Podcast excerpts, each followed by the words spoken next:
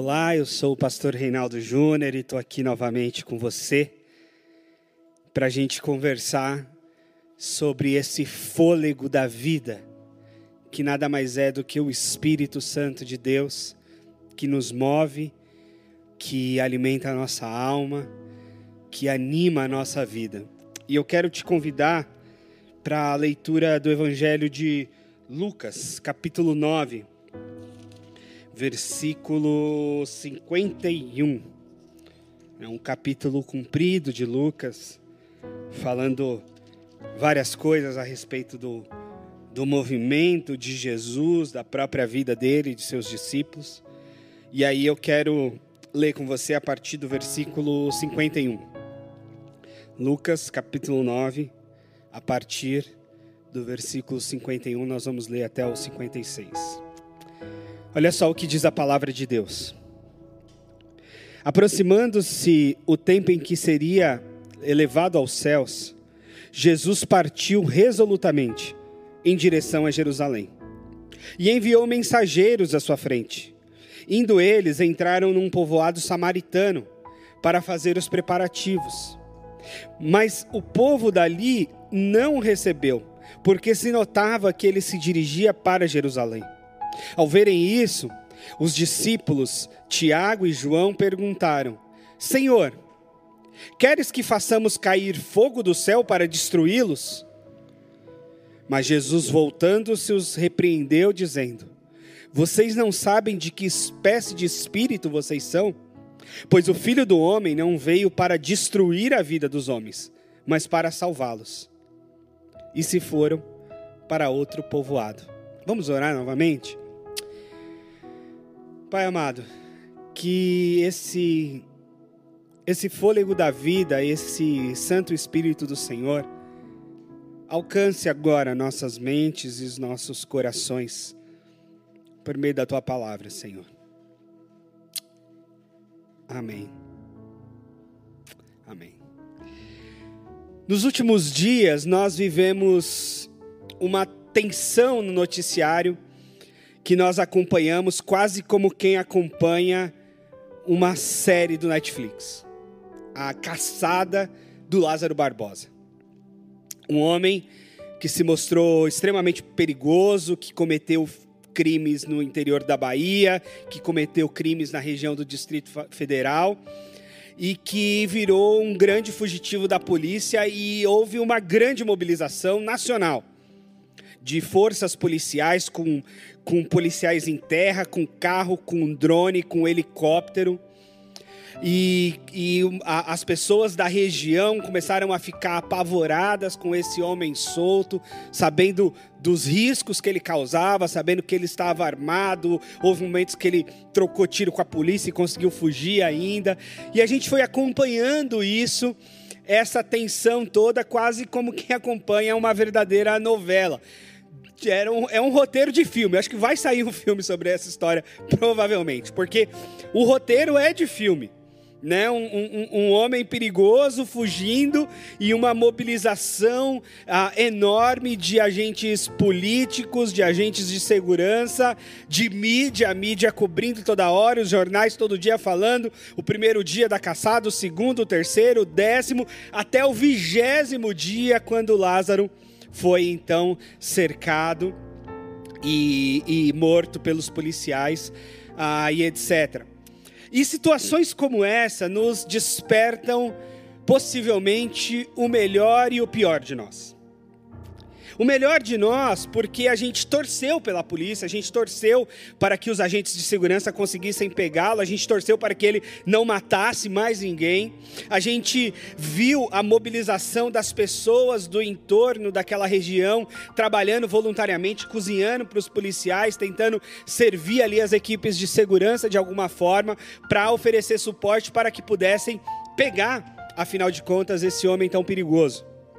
Então isso nos mobilizou e, e num sentimento muitas vezes positivo de querer que o bem prevalecesse, de que as coisas voltassem ao seu devido lugar e as pessoas pudessem ficar em paz naquela região sem ter medo de ficar nas próprias casas. Houveram relatos de famílias que dormiam dentro do carro, houveram relatos de famílias que deixaram suas casas trancadas e foram para hotel, foram para casas de parentes, foram para outros lugares a fim de se abrigar com medo desse sujeito.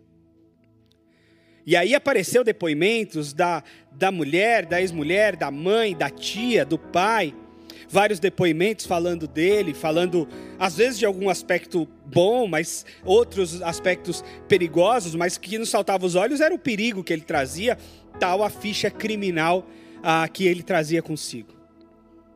Então esse sentimento a respeito de uma luta por, por segurança na nossa sociedade, esse sentimento por uma luta de que, é, de fato, aqueles que provocam a morte é, dos nossos semelhantes estejam presos efetivamente, ou estejam contidos de alguma forma, de forma que, que a morte, a maldade não nos assalte o tempo todo, esse sentimento é muito legítimo, é um sentimento de, de preservação de si, de preservação da própria sociedade, e é por isso justamente que nós temos leis, é por isso justamente que nós temos sistema a, a prisional, é para conter a violência que sempre esteve na humanidade e de alguma forma essa violência precisa ser contida. Essa violência habita todos nós. E quando ela é posta para fora, ela põe em risco a todos nós. Então precisamos de leis e de, e de é, é, é, aparato social, jurídico, de segurança para conter essas violências, para que a sociedade não vire uma barbárie, não vire uma, um, uma guerra, se é que nós não estamos em uma. Bom, essa é uma parte, e esses são os sentimentos positivos que a gente tem com uma história dessa e que devemos alimentar esse sentimento de vida, de preservação da vida. Mas por outro lado, também é despertado em nós o sentimento dos discípulos desse texto. E eu não sei se você prestou atenção, mas a história aqui é que Jesus transitava entre a Galileia, a região onde ele nasceu, que era a região mais ao norte de Israel, e a região da Judéia, onde estava Jerusalém, a capital, que era a região mais ao sul de Israel. Mas nesse trânsito entre o norte e o sul do país, havia um, um, uma região de um povoado muito específico que eram os samaritanos. E há uma tensão constante nesse, nesses encontros entre judeus e samaritanos. E por que existia essa tensão? Bom, Israel foi um país único no período dos reis, pelo menos dos primeiros reis, Saul, Davi, Salomão. Era um país só. Quando vem o filho de Salomão, Jeroboão, o país é dividido. Ele é um péssimo rei, há revoltas contra o seu reinado, e o país acaba sendo dividido entre norte e sul.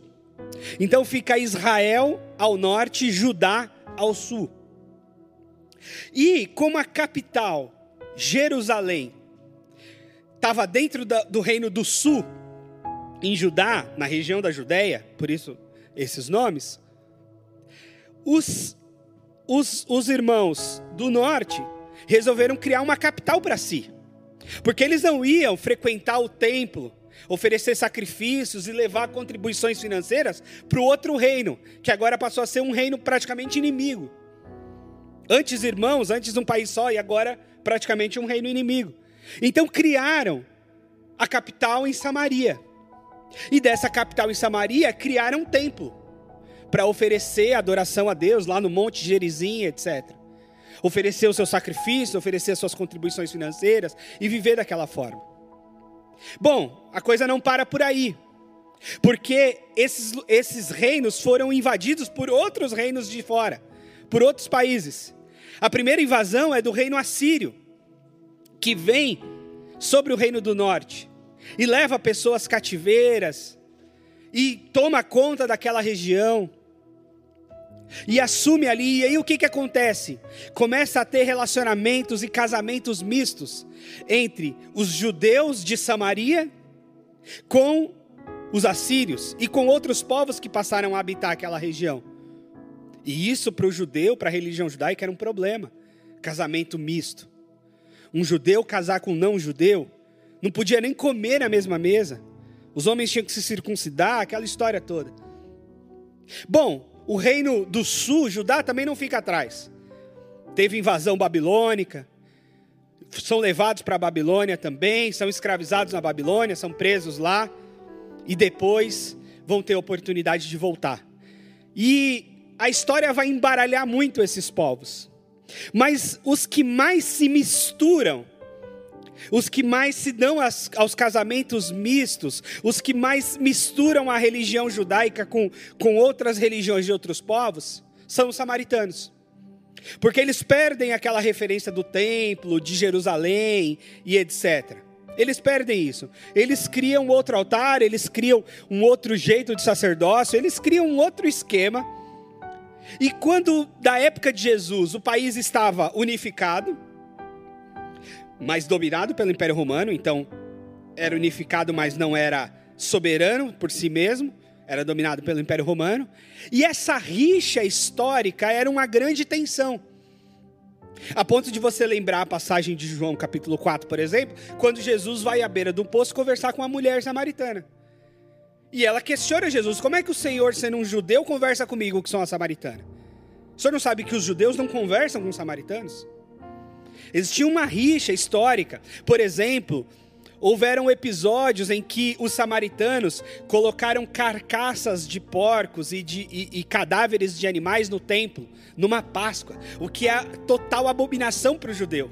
Tanto o, o, porco em si, como um animal impuro, quanto o, um cadáver qualquer. E contaminou todo o templo, eles não puderam celebrar a Páscoa, foi um problemão. Por outro lado, também haviam ataques dos judeus aos samaritanos. Eles viviam em pé de guerra. Era um conflito tentando fazer uma certa equivalência aos judeus e os palestinos de hoje. Estão num território colado, quando não o mesmo território, mas estão em pé de guerra. Era mais ou menos a mesma lógica. Tanto que Jesus faz essa conversa com a mulher samaritana, claramente propositada, e depois também ele conta a parábola do bom samaritano, que é de um judeu caído no caminho em que um samaritano ajuda um judeu para falar do amor ao próximo. Bom, tendo dito isso, todo esse pano de fundo, todo esse esse esse conflito, toda essa essa tensão entre entre povos e, e, e, meio que etnias diferentes de certa forma, com práticas religiosas, com ideologias diferentes e tal. E isso diz muito sobre o nosso tempo, né? A tal polarização os pensamentos, as ideologias, as convicções de grupos sociais diferentes e o quanto elas entram em conflito muitas vezes e mistura-se política, ideologia, religião, tudo isso vai se misturando num caldeirão que por vezes se torna bélico, por vezes se torna sangrento, por vezes se torna grave esses conflitos. E nos dias de Jesus era, era por aí a coisa. Se você acha que nós enfrentamos dias difíceis, Jesus também não enfrentou dias fáceis. E aí, Jesus está indo para Jerusalém, está rumo à capital, está indo para Judá. E aí ele manda seus discípulos para fazer os preparativos, possivelmente, dessa viagem. Talvez até os preparativos de uma última ceia, de um último jantar, talvez. No final das contas, foi lá em Jerusalém, no cenáculo. Mas aí, quando eles, eles vão fazer esses preparativos num povo samaritano.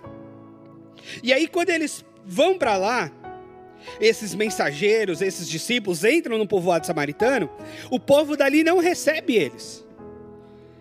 Não receber significa que os expulsou da cidade.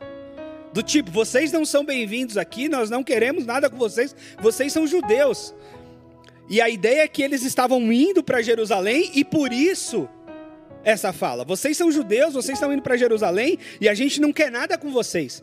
E os, a, a, a hospitalidade era uma coisa muito importante naquela época. Porque você imagina uma época em que você não tinha hotel, você não tinha pousada, você não tinha carro para viajar. As viagens eram a pé ou em lombo de animais, cavalos, jumentos e etc. E você tinha que ter local de dormida na casa das pessoas. É por isso que a hospitalidade é, é, é colocada como um dom importante do cristão no Novo Testamento. Porque as pessoas não tinham opção de pagar um hotel, de pagar uma pousada, era coisa rara ter hotel ou pousada. Então, o que, que você fazia numa viagem longa? Você contava com a hospitalidade das pessoas pelo caminho, que pudessem te abrigar em algum lugar, que pudesse te dar ali um, um lugar para dormir, uma água para beber e etc. Era essa a lógica. E aqui os discípulos de Jesus então são enviados, mas eles não recebem hospitalidade alguma do povo samaritano. Pelo menos deste povoado onde eles vão. Pelo contrário, eles são quase que expulsos da cidade. Não são recebidos.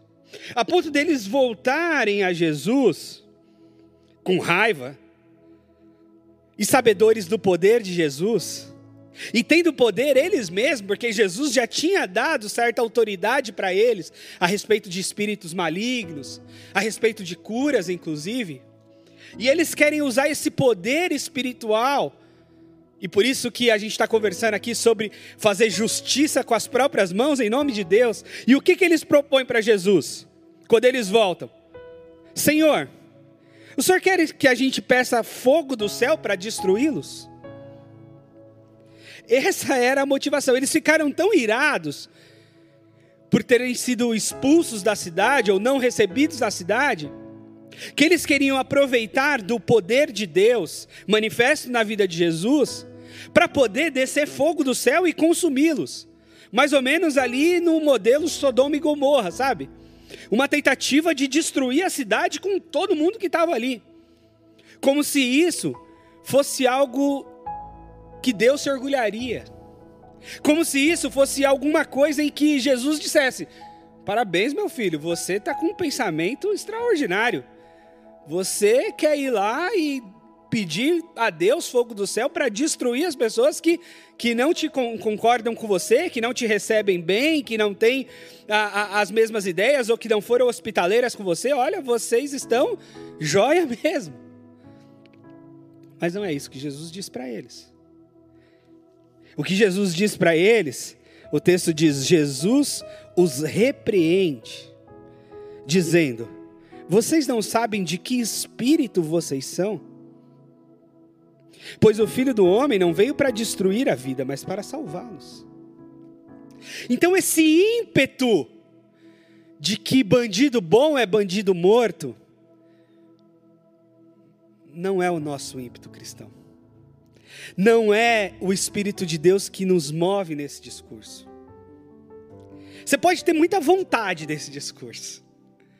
Você pode ter aquele desejo do tal do CPF cancelado. Mas saiba que esse não é o Espírito de Deus. Isso não é um movimento do Espírito Santo dentro de você. Definitivamente não é. Porque o movimento do Espírito Santo não é destruir a vida dos homens, mas é salvá-los. O movimento do Espírito é que bandido bom é bandido convertido, é bandido arrependido, é bandido que muda de vida. Ah, pastor, você está falando então que o Lázaro devia ser pego assim e ser amarrado uma cordinha nele, convidado para jantar e leva ele para sua casa então. Não é disso que eu estou falando. É óbvio que é um sujeito perigosíssimo que não tinha que estar tá solto, tinha que estar tá preso mesmo. Um sujeito que mata, que estupra, que rouba, que assassina, que atira contra civis, que atira contra militares, que faz o que fez. Agora, o ímpeto e o espírito que nos move não é o espírito que quer matar, que quer destruir, que quer exterminar, que quer cancelar o CPF que quer celebrar a morte. Eu entendo, eu assisti os vídeos dos policiais celebrando. E eu entendo quem está ali no calor do momento, talvez sem dormir direito, na caçada pelo mato desse homem. Eu até compreendo no sangue quente alguma celebração diante da missão cumprida, afinal de contas. Embora a missão cumprida era prender e não matar. Mas há relatos de que ele reagiu, atirou contra os policiais, etc. Mas foram 125 disparos. 38 pegaram no corpo do Lázaro. 125 disparos. 38 pegaram no corpo. Tudo bem, foram disparos de helicóptero também, foram disparos de, de várias armas e de vários é, policiais que o cercaram para pegá-lo. E ele descarregou, parece que uma arma 380 contra os policiais. Mas nós que temos Cristo em nós, nós que somos movidos por esse fôlego de vida, por esse Espírito Santo de Deus, não podemos, em hipótese alguma, nem a morte do Lázaro, nem a morte de ninguém, ser celebrada, ser tida como uma grande vitória. Nossa, nós somos vitoriosos porque nós matamos, nós somos vitoriosos porque a gente matou. Nós somos vitoriosos porque a gente dá conta de matar e exterminar todos aqueles que nos causam algum mal social. Não. Não é esse o espírito que nos move. O espírito que nos move é um espírito de salvação, é um espírito de perdão, é um espírito de reconciliação.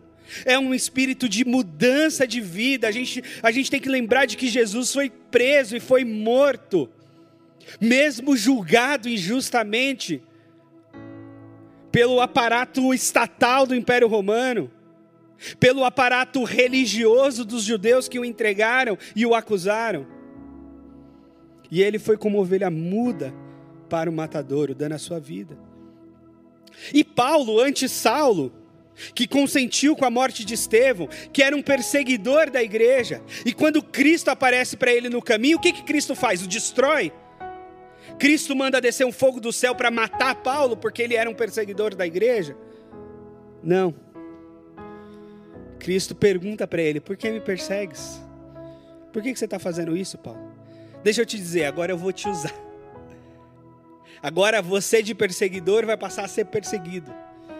Agora você vai fazer o que você acha tão errado que os meus discípulos fazem, você vai fazer feliz e contente e nasce ali um novo homem. Esse é o Evangelho. O Evangelho é esse. É de um encontro com a gente que nos transforma em novas pessoas. É de um encontro que nos faz nascer de novo. É de um encontro que nos faz misericordiosos. Isso significa que eu acredito em conto de fadas. Isso significa que eu acredito que o pior dos criminosos vai se tornar bonzinho. Quem sabe? Quem sabe? Quem sabe? Quem sabe se a gente tiver um sistema prisional que, que dê chance de regenerações? Quem sabe se a gente tiver uma justiça que, que de fato recupere o sujeito? Mesmo sabendo que há psicopatias, que há, há pessoas, de certa forma, ou da perspectiva humana, irrecuperáveis. Psicopatias graves.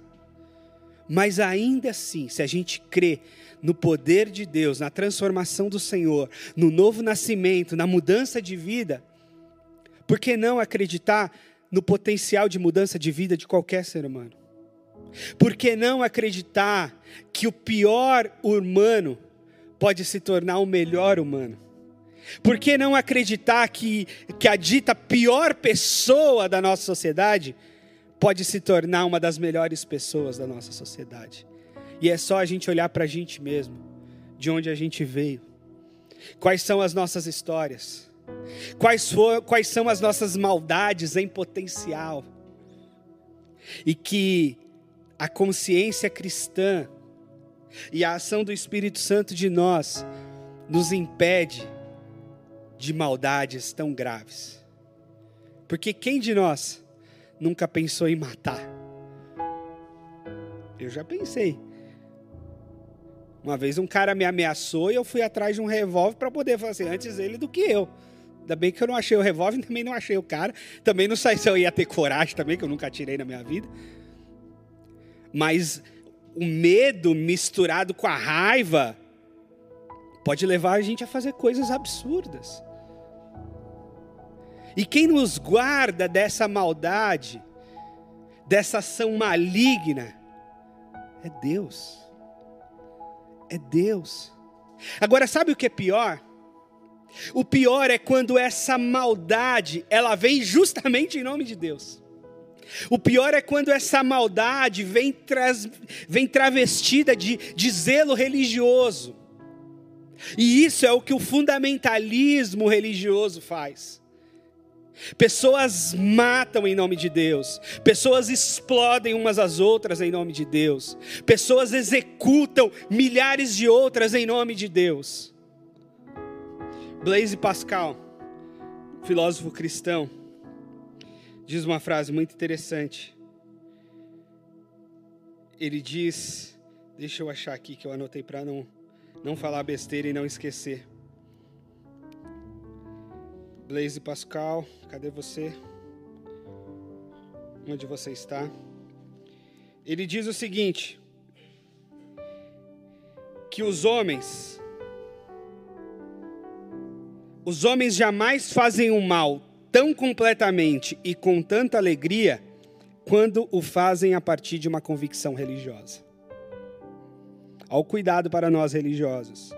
Os homens jamais fazem o mal tão completamente e com tanta alegria quando fazem a partir de uma convicção religiosa.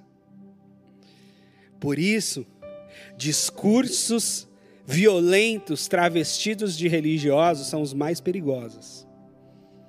Porque o sujeito não fala em nome de si, ele fala em nome de Deus. E quem vai contra Deus? Você até ficar na dúvida, né?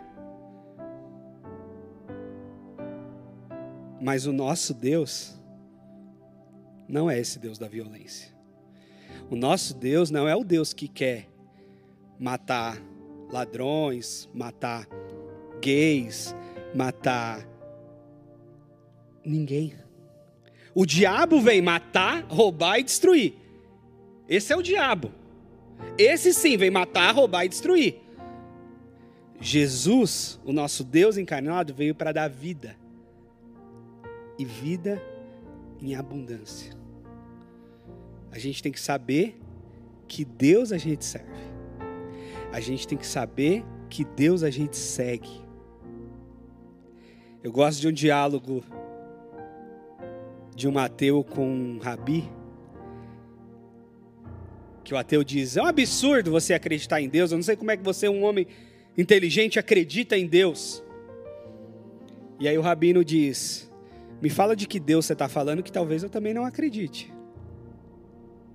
Porque por eu acreditar em um Deus, eu desacredito de todos os outros. Eu acredito em um Deus. Por acreditar em um Deus, eu desacredito de todos os outros. E talvez o Deus que você está falando aí, eu também não acredite mesmo. Eu também seja ateu desse Deus. E nós, por acreditarmos em um Deus, Jesus Cristo, nosso Senhor e Salvador, nosso Deus encarnado, nós desacreditamos de todos os outros deuses. E de todas as outras ideologias e de todos os outros discursos que vão na contramão daquilo que o nosso Deus nos ensina e fez por nós. E é esse o nosso desafio: calibrar o nosso olhar, calibrar o nosso óculos não no olhar religioso e não no segmento dos fundamentalismos religiosos, mas calibrar o nosso olhar, ajustar o nosso óculos na perspectiva de Jesus. E Jesus ensina a esses discípulos que estavam andando com Jesus, pertinho, dormindo, comendo, bebendo com Jesus, querendo mandar fogo do céu para destruir uma cidade inteira. Jesus fala: de que espírito vocês são? Isso daí é outro espírito. É outra coisa isso daí. Quando Pedro fala com ele para ele não ir para a cruz, ele fala: sai daqui, demônio.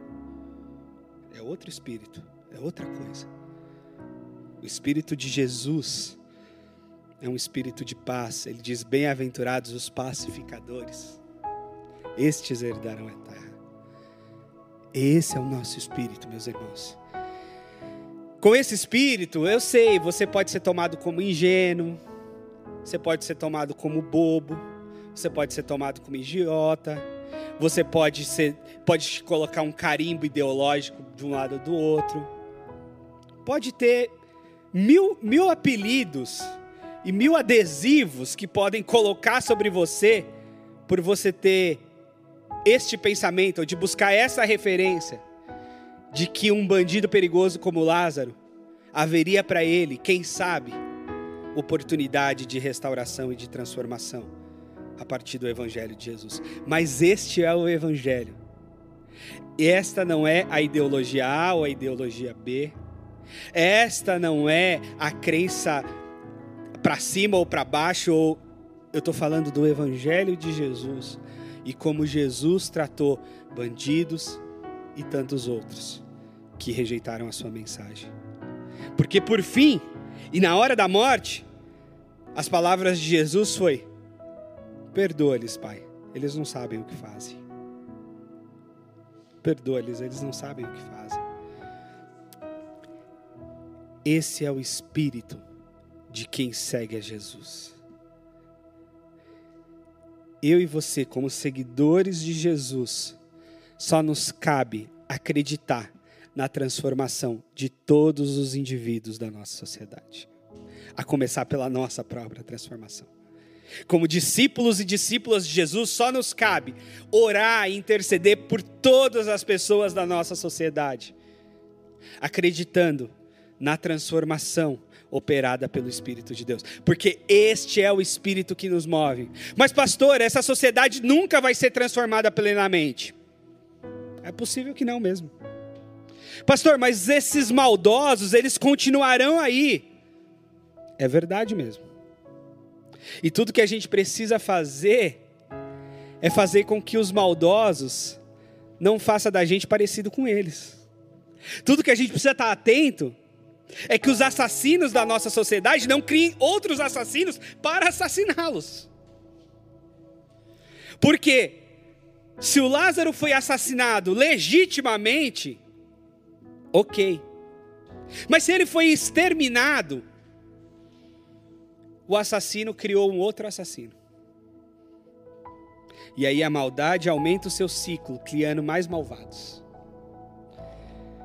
E eu aprendi com Claudinho Manhães que tudo que o malvado pode fazer conosco, o de pior que o malvado pode fazer conosco, é nos tornar semelhante a ele.